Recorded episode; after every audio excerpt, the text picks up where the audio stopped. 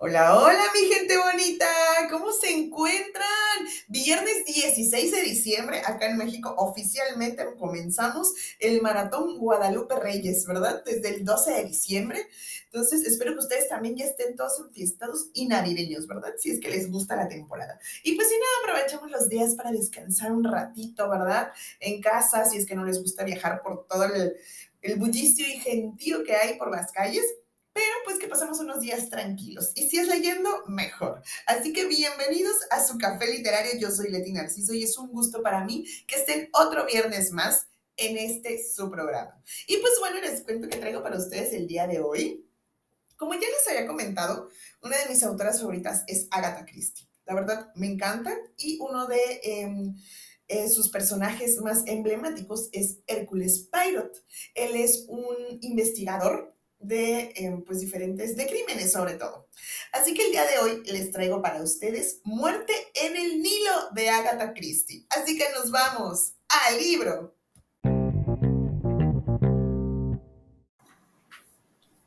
Muerte en el Nilo de Agatha Christie, capítulo 13. Hércules Pyro se estaba quitando el jabón de su rostro recién afeitado cuando se oyó un golpecito rápido en la puerta. Seguidamente el coronel Reis entró sin más ceremonias. Cerró la puerta tras sí, dijo. Su instinto acertó. Ha ocurrido. Pyrot se enderezó y preguntó vivamente, ¿qué ha ocurrido? Lynette Doyle está muerta. De un tiro en la cabeza sucedió anoche. Pyrot guardó silencio durante un minuto. En su mente surgieron vivamente la imagen de la muchacha en un jardín de Asuán que decía con voz dura sin tomar aliento. Me gustaría arrimar mi pistola a su cabeza y simplemente apretar el gatillo. Y más recientemente la misma voz que decía, un día en que las cosas puedan llegar a su desenlace, en que ya no puede uno detenerse. Y aquella extraña y momentánea llamada de auxilio en sus ojos. ¿Qué le había sucedido que no respondió a aquella llamada? Había estado ciego, sordo, estúpido con su falta de sueño. Race prosiguió. Tengo cierta categoría oficial. Me llamaron. Lo dejaron todo en mi mano. El barco debe partir dentro de media hora, pero será retrasado hasta que yo avise. Existe la posibilidad que, desde luego, de que el, el asesino haya venido de tierra. Pyrot movió negativamente la cabeza. Reis asintió con un gesto. Conforme puede descartarse, bien, es cosa de usted. Pyrot se había estado vistiendo con destreza y celeridad. Dijo, estoy a su disposición. Los dos hombres salieron a la cubierta. Reis dijo, Bessner debe estar allí ya. Un camarero fue a buscar. En el barco habían cuatro camarotes de lujo dotados de cuarto de baño. De los dos de babor, uno estaba ocupado por el doctor Bersner, el otro por Andrew Pennington. En la parte de estribor, el primero lo ocupaba Miss Van Schlunger, el otro al lado Lynette Doyle. El camarote o cuarto de vestir de su esposo al lado de este último. Un camarero de rostro blanco como la cera estaba de pie delante de la puerta del camarote de Lynette Doyle. Abrió para que los dos hombres entrasen. El doctor Wessner estaba inclinado sobre la cama. Alzó la vista y gruñó al ver entrar a los dos. ¿Qué puede decirnos, doctor? preguntó Reis amablemente. Wessner se aclareció pensativamente la mandíbula. Ah, un tiro a bocajarro.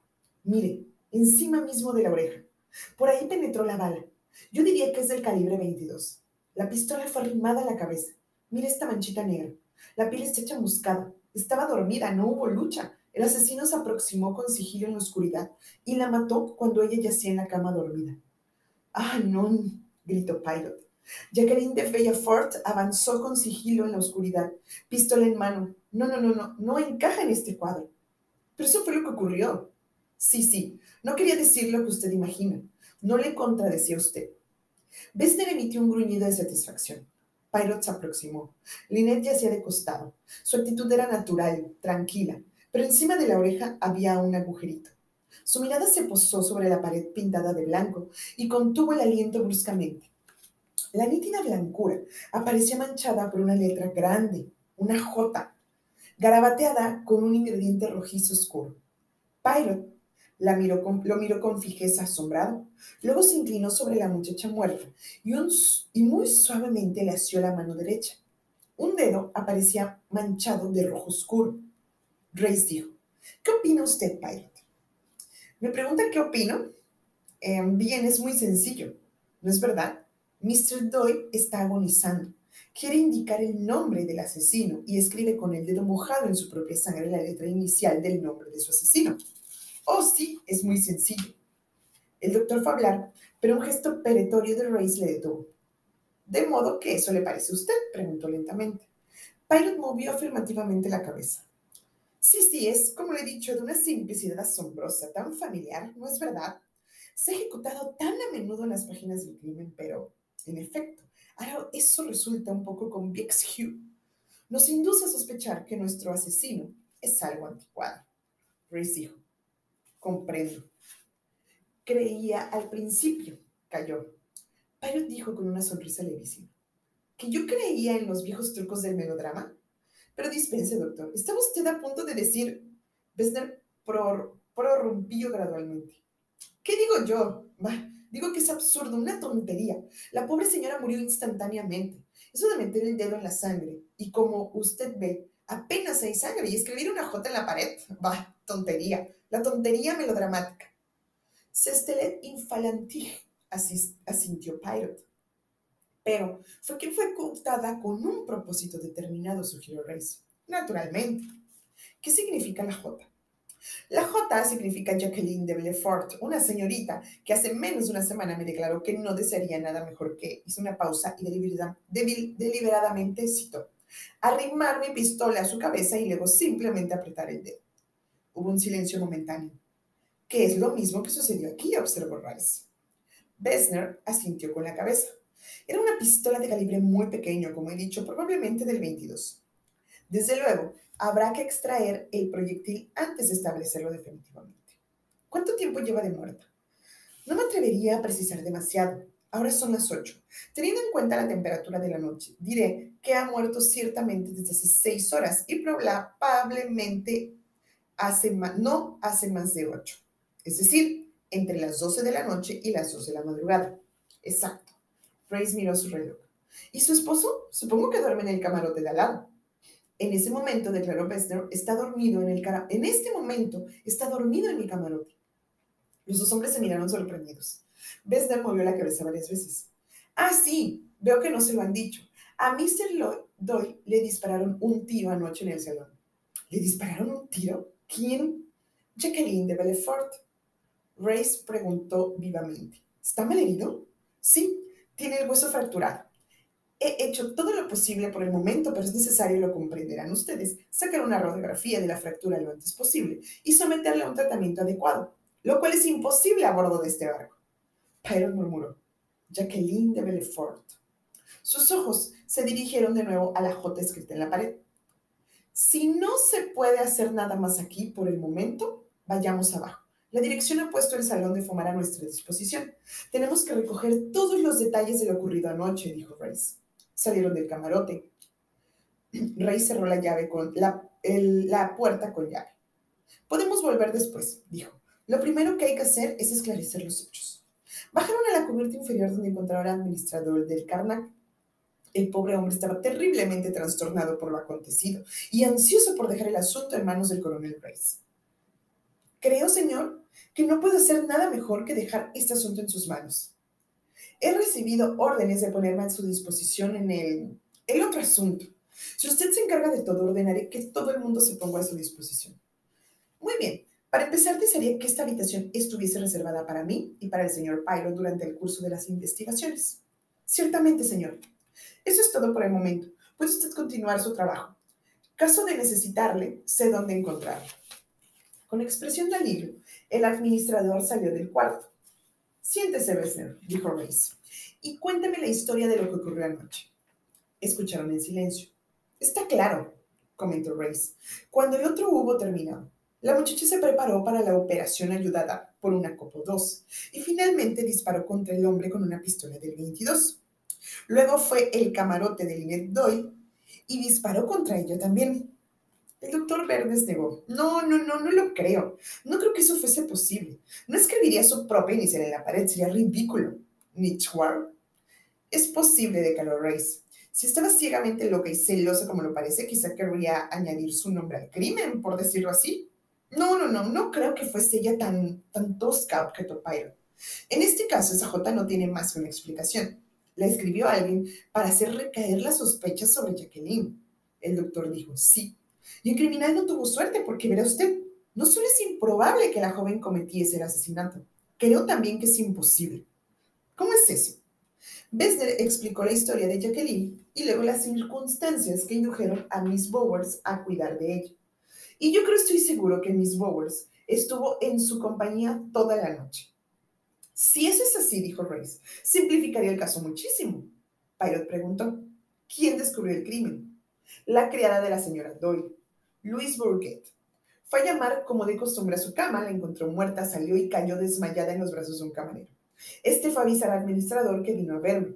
Busqué a Bessner y luego fui a verle a usted. Hay que decírselo a Doyle, dijo Race. ¿Dice usted que duerme aún? Sí, duerme aún en mi camarote. Le di un narcótico anoche. Ray se volvió hacia Pilot. Bien, dijo. No creo que haya necesidad de retener al doctor más tiempo, ¿eh? Muchas gracias, doctor. Bessner salió, los dos hombres se miraron. Bien, ¿qué opina Pilot? preguntó Royce. Usted lleva el caso. Recibiré sus órdenes. Usted dirá lo que debe hacerse.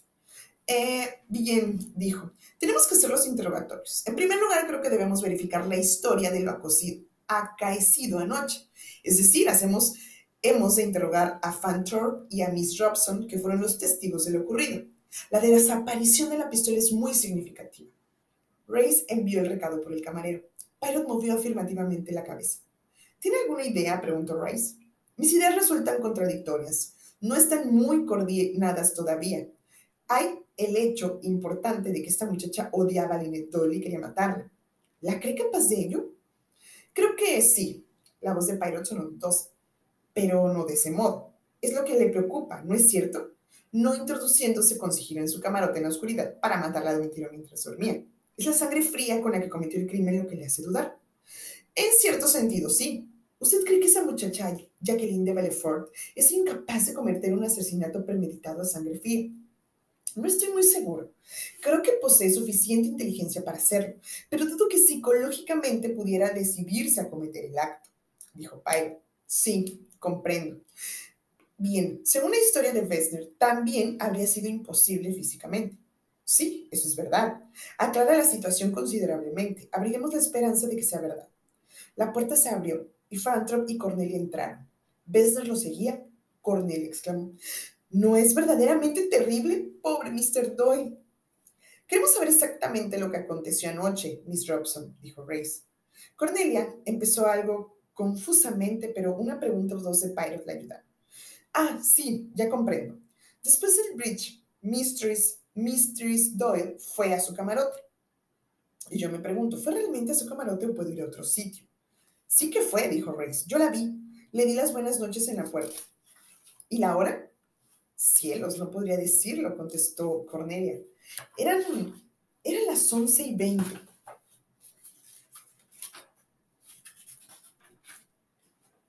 Indicó Race. Bien, entonces a las once y veinte, Madame Doyle estaba viva y sana. En aquel momento había en el salón quien... Fantrom respondió. Doyle estaba ahí, y Mademoiselle de Belfort, y Miss Robson y yo. Así es, confirmó Cornelia.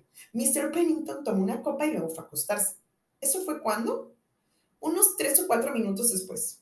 Antes de las once y media entonces. Oh, sí. De modo que quedaron en el salón usted, Mr. Robson, Mademoiselle de Belfort, Monsieur Doyle y Monsieur Fantorp. ¿Qué hacían ustedes? Mr. Fantorp leía un libro y yo me entretenía con unos bordados. Mademoiselle de Belfort estaba, estaba, Fantor acudió a su ayuda, bebiendo más de la cuenta. Sí, confirmó Cornelia. He hablado a mí mayormente, preguntándome cosas de nuestro país. Y ella seguía diciendo cosas, pero creo que iban dirigidas a Mr. Doyle. Él se estaba poniendo furioso, pero no dijo nada. Creo que pensó que si callaba, tal vez se apaciguaría. ¿Y ella no se calmó? Cornelia movió ligeramente la cabeza. Intenté marcharme una o dos veces, pero me hizo quedar y yo estaba poniéndome nerviosa. Luego Mr. Fantrom se incorporó y salió. La situación era algo violenta, explicó Fantrom. Creí que sería mejor salir disimuladamente. Mademoiselle de Belfort estaba disponiéndose a armar un escape. Y luego sacó la pistola, continuó Cornelia. Mr. Doyle le dio un salto para arrebatársela. La pistola se disparó y le hirió en una pierna. Luego ella empezó a sollozar y a llorar. Yo estaba espantada y salí corriendo tras Mr. Fantrop. Él volvió conmigo y Mr. Doyle le dijo que no armésemos ningún escándalo. Uno de los camareros, al oír la detonación, subió corriendo, pero Mr. Fantor le dijo que no ocurría nada. Luego llevamos a Jacqueline a su camarote y Mr. Phantom se quedó con ella, mientras yo salía a buscar a Mr. Bowers. ¿A qué hora fue eso? Cielos, no lo sé. Phantom respondió prontamente. Serían las doce y media cuando llegué a mi camarote. Quiero estar seguro sobre uno o dos puntos, declaró Pilot. Después de que Matan Doyle salió del salón, ¿alguno de ustedes cuatro salió también? No. ¿Está usted completamente seguro de que Mademoiselle de Belfort no abandonó el salón? Completamente seguro. Ni Doyle, ni Mademoiselle de Belfort, ni Miss Robson, ni yo salimos del salón. Bien, eso establece el hecho de que Mademoiselle de Belfort no pudo posiblemente haber matado a Mademoiselle Doyle antes, digamos, de las 12 y 20. Ahora bien, Mademoiselle Robson, usted fue a buscar a Mademoiselle Bowers. ¿Estuvo Mademoiselle de Belfort sola en su camarote durante este, ese periodo? No, Mr. Fantor permaneció en su compañía. Bien, hasta ahora Mademoiselle de Belfort puede presentar una coartada perfecta. Mademoiselle Bowers es la siguiente persona que hay que interrogar. Pero antes de llamarla, desearía conocer su opinión sobre uno o dos puntos. Monsieur Doyle, dice usted, estaba ansioso porque Mademoiselle de Belfort no quedase sola. ¿Temía él, cree usted, que ella pretendiera entonces algún acto imprudente? Esa es mi opinión, de Caro Franklin. ¿Tenía él que atacarse, que atacarse a Mademoiselle Doyle? No, respondió Phantom meneando la cabeza. No creo que fuese esa la idea. Creo que temía que ella pudiera hacerse daño a sí misma. Un suicidio. Sí, usted verá. Ella estaba serena, pero acongojada por lo que había hecho. Se reprochaba a sí misma. No hacía más que decir que sería mejor que estuviese muerta. Cornelia dijo tímidamente. Creo que él estaba angustiado por ella. Le habló bondadosamente. Le dijo que era culpa suya, que él la había tratado mal. Ahora pasemos a la pistola, continuó Pilot. ¿Qué se hizo del arma? Ella la soltó, declaró Cornelia. ¿Y después? Phantom explicó que él volvió a buscarla, pero el arma había desaparecido. Ajá, dijo Pilot. Ahora llegamos a lo interesante. Hablemos, se lo ruego con precisión. Descríbame exactamente lo que ocurrió. Mademoiselle de Belfort la dejó caer. Luego la apartó de un puntapié y fue a parar debajo de una otomana, dice usted. Ahora tenga mucho cuidado. Mademoiselle de Belfort no recuperó aquella pistola antes de abandonar el salón. Phantom y Cornelia estaban muy seguros sobre este punto. Precisamente, yo procuro ser muy exacto cuando Mademoiselle de Belfort sale del salón. La pistola estaba debajo de la otomana. Y puesto que Mademoiselle de Belfort no había quedado sola, estando en compañía de Mademoiselle Frampton, no tiene ocasión de recuperar el arma después de salir del salón. ¿Qué hora era Mademoiselle Frampton cuando volvió a buscarla? Poco antes de las doce y media. ¿Y cuánto tiempo había transcurrido desde que usted y el doctor Bersner sacaron a Monsieur Doyle del salón hasta que usted volvió a buscar la pistola? Unos cinco minutos, quizá algo más. Entonces, en esos cinco minutos, alguien saca la pistola del lugar donde estaba, fuera del alcance de la vista, debajo del otomano. Ese alguien no fue Mademoiselle de Belfort. ¿Quién fue? Parece probable que la persona que la cogió fue el asesino de Madame. Podemos suponer también que esa persona oyó o vio algo de lo ocurrido poco antes. No veo cómo saca esa conclusión, objeto Phantom. Porque, explicó Scholar Pilot, usted acaba de decirme que la pistola estaba fuera del alcance de la vista, debajo de una otomana. Por tanto, es difícilmente creíble que fuera descubierta porque Juan Salvidad la cogió alguien que sabía que estaba allí. Por consiguiente, ese alguien debe haber presenciado la escena. Phantom sacudió la cabeza. No vi a nadie cuando salí a cubierta, poco antes de dispararse el tiro. Ah, pero usted salió por la puerta del lado de estribor. Sí, por el lado donde está mi camarote. Mi camarote. En tal caso, no hubiese habido alguien en la puerta del lado de babor mirando por los cristales. Usted lo habría visto. No, admitió Phantom. ¿Oyó alguien el tiro excepto el muchacho Nubio?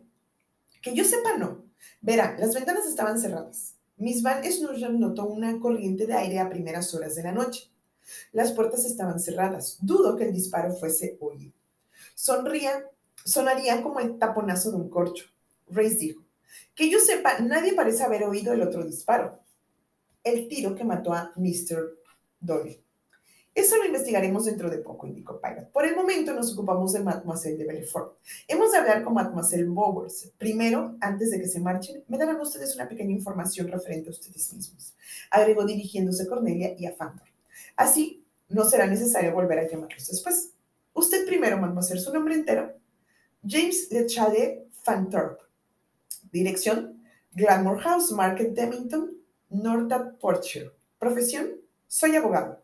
¿Sus razones para visitar este país? Una pausa. Por primera vez, el impasable señor Fanthorpe apareció desconcertado.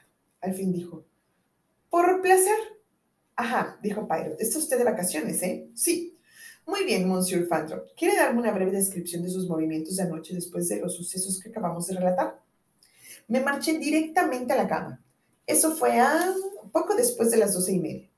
Su camarote es el número 22, que está al lado de estribor. ¿El más cercano al salón? Sí. Le haré una pregunta más. ¿Oyó algo, algo después de irse a su camarote? Fantrop reflexionó. Me acosté seguidamente. Me pareció haber oído una especie de chapoteo cuando me quedaba dormido. Nada más. ¿Oyó una especie de chapoteo? ¿Cerca? Realmente no podría decir, estaba medio dormido ya. ¿A qué hora fue eso? Podría haber sido cerca de la una.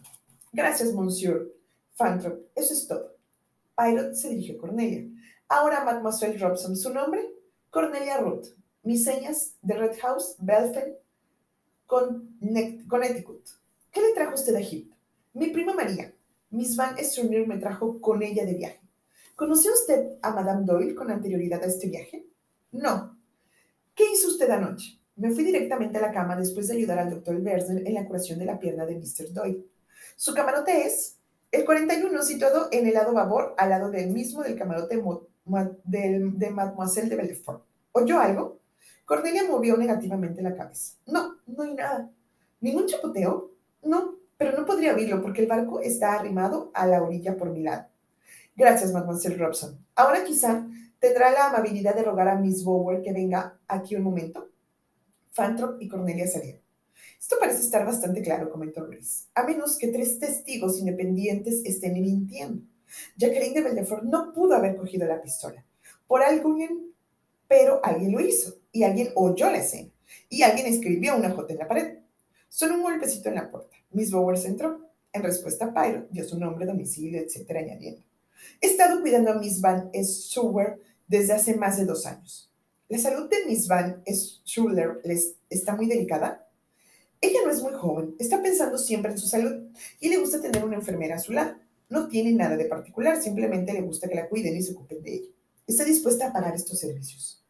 Pilot movió comprensivamente la cabeza. A continuación dijo, tengo entendido que Miss Robson la fue a buscar a usted anoche. Sí, así es.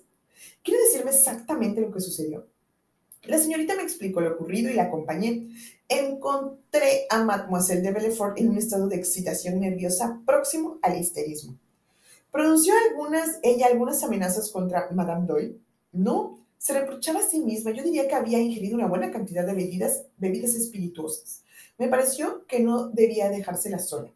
Le di una inyección de morfina y le hice compañía. Mademoiselle de Belfort salió de su camarote. No, no salió. ¿Y usted? Estuve con ella hasta las primeras horas de esta mañana. ¿Está segura? Completamente segura. Gracias, Miss Bowers. La enfermera salió. Los dos hombres se miraron. Jacqueline quedaba definitivamente descartada del crimen. ¿Quién mató entonces a Lynette Doyle?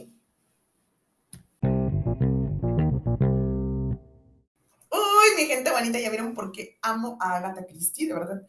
Amo toda su obra de Agatha Christie. Esta, esta mente que ella tenía tan magnífica para crear estas historias con desenlaces satisfactorios para todos sus lectores, de verdad, la amo, la amo. Y pues bueno, si se dan cuenta, no escogí para, esta, em, para este episodio un capítulo del inicio, sino uno del medio, que es el capítulo número 13, donde ya se describe el asesinato de Lynette Dobby. Y pues bueno, ¿qué pasa? para, para, mayor detalle, ¿verdad? Tendrían que buscar el libro y leer los primeros 12 capítulos, pero pues ahí nos describen a todos los personajes, por qué están en ese barco. Hércules Pilot estaba de vacaciones, pero ya ven que acabó trabajando para descubrir al asesino.